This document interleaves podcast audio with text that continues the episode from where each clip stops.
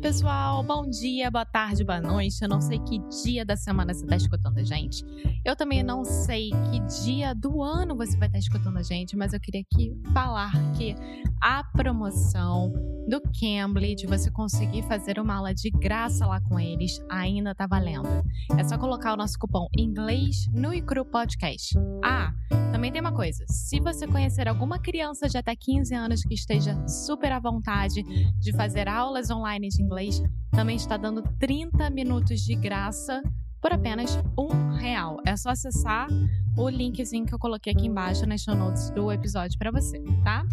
Além disso, além dessas aulas que a gente fala aqui todo santo dia para vocês, eles estão também fazendo blog posts, lives semanais, estão fazendo podcast, e-books, tudo, tudo, tudo que vocês possam imaginar para fazer com que o tempo passe cada vez melhor e mais rápido, acompanhado do inglês. Então vá lá, acessem, façam valer a pena o momento de vocês, o tempo de vocês e vamos embora melhorar no inglês juntos, tá bom? Um beijo e agora, now on with the show.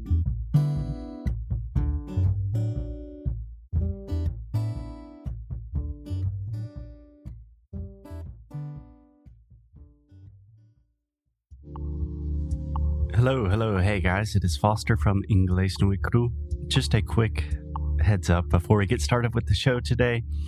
Today we are playing one of the first episodes ever in the history of Inglês no Icru Rádio.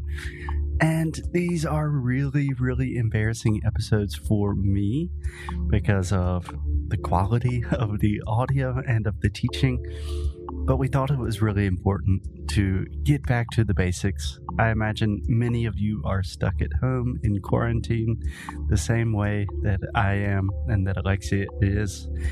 And it just seems like an important time to think about what's really important, why you're doing what you're doing, and getting back to the fundamentals. So, without further ado, enjoy one of the first episodes of all time from Inglês no Rádio. Hello, hello, hello. Hey guys, and welcome to the first episode of the English no Icru podcast. So, in this episode, I'm going to give an introduction to what this podcast is all about, our philosophy about learning English, and some tips to start improving your English today. I hope you like it.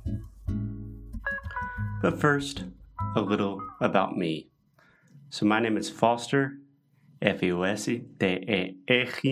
É um nome esquisito, eu sei. I was born and raised in the U.S. in the United States.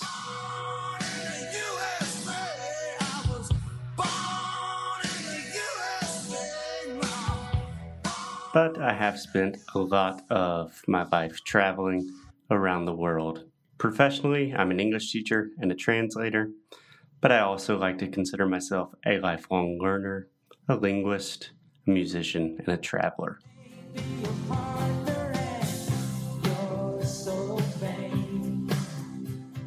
So, an important question why should you listen to me? Why should you be listening to this podcast? Well, after years of teaching English to Brazilians every day, I think I've learned a couple of things.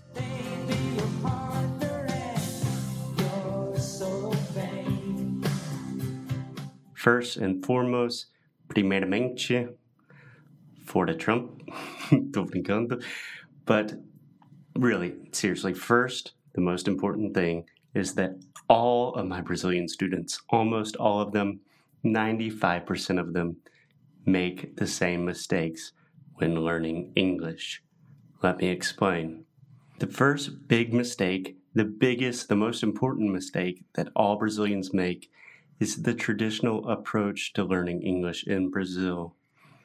So, if you're listening to this podcast and you have tried to learn English, you have probably learned with more or less this approach. You start with learning how to read and write.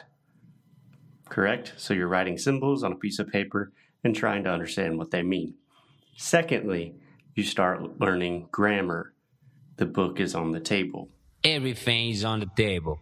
The book is on the table, table, table. The dog is on the table, table, table. The cat is on the table, table, table. The chicken's on the table, table, table. And everybody's on the table. And then finally, you try to translate all this writing, vocabulary, grammar knowledge into conversation with native speakers, and it usually doesn't go so well. In my experience, most Brazilians know, in quotations, a lot of English. Most Brazilians can read and write relatively well, but when it comes to the moment of actually speaking and listening and connecting with native speakers, that's when you struggle to express yourself, you lose confidence, ultimately, you lose motivation. And then you say, eh, I guess English isn't for me. Maybe languages aren't my thing. Whatever bullshit excuse, whatever story you want to tell yourself to make you feel better. But after seeing so many of my students and my friends spend years studying in school, wasting thousands of dollars on private English courses, and even more time using applications, watching YouTube videos, etc., etc. I decided there has to be there has a better way. A better There's got to be a better way to do it. way to do it. And that is why I created English Nui Cru, a new kind of English school to help you learn faster, understand more, and speak with an impressive accent. For now, that is going to be our little tagline. Not sure if it works. And that's why I created English Nui Cru, a new kind of English school to help you learn faster, understand more, and speak with an impressive accent. And that's why I created English Nui Cru, a new kind of English school to help you learn faster, understand more, and speak within an. Fuck. But seriously, that is what we do. Ask any of our students, they're learning faster, they're understanding more, and they speak with a better accent.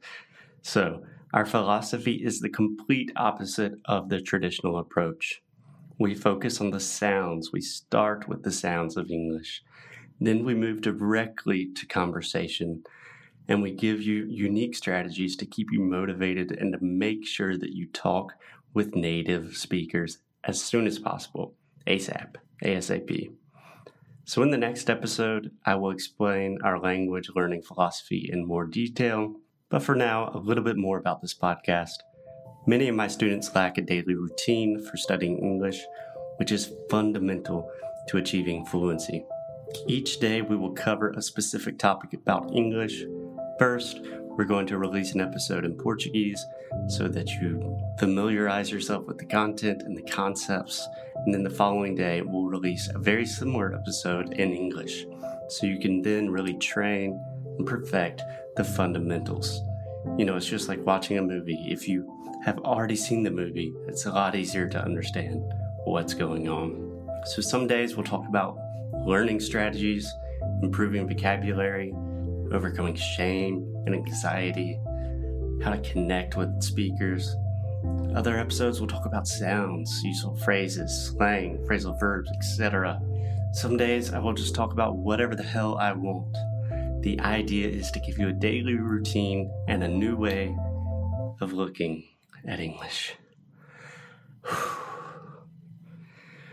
seriously, gente, most importantly, we hope that this podcast is fun and keeps you motivated.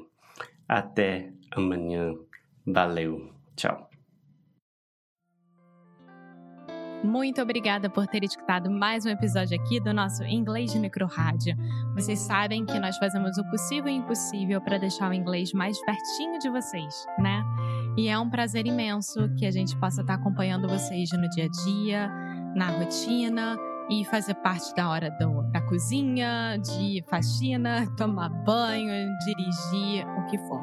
Então, eu queria aqui deixar bem claro que se você entrar lá no nosso site inglesdenecru.com, você vai poder ver um pouco mais do que a gente oferece de produtos, além aqui do nosso podcast querido, que a gente chama de paixão. Então vão lá, vão no nosso site, dê aquela força pra gente. Procurem saber mais o que, que a gente está fazendo. E é aquilo, né, galera? Cada mês nós temos um challenge novo. Então, eu acho que é a hora de aproveitar. Então é isso. Um beijo grande e a gente se vê no próximo episódio. Bye!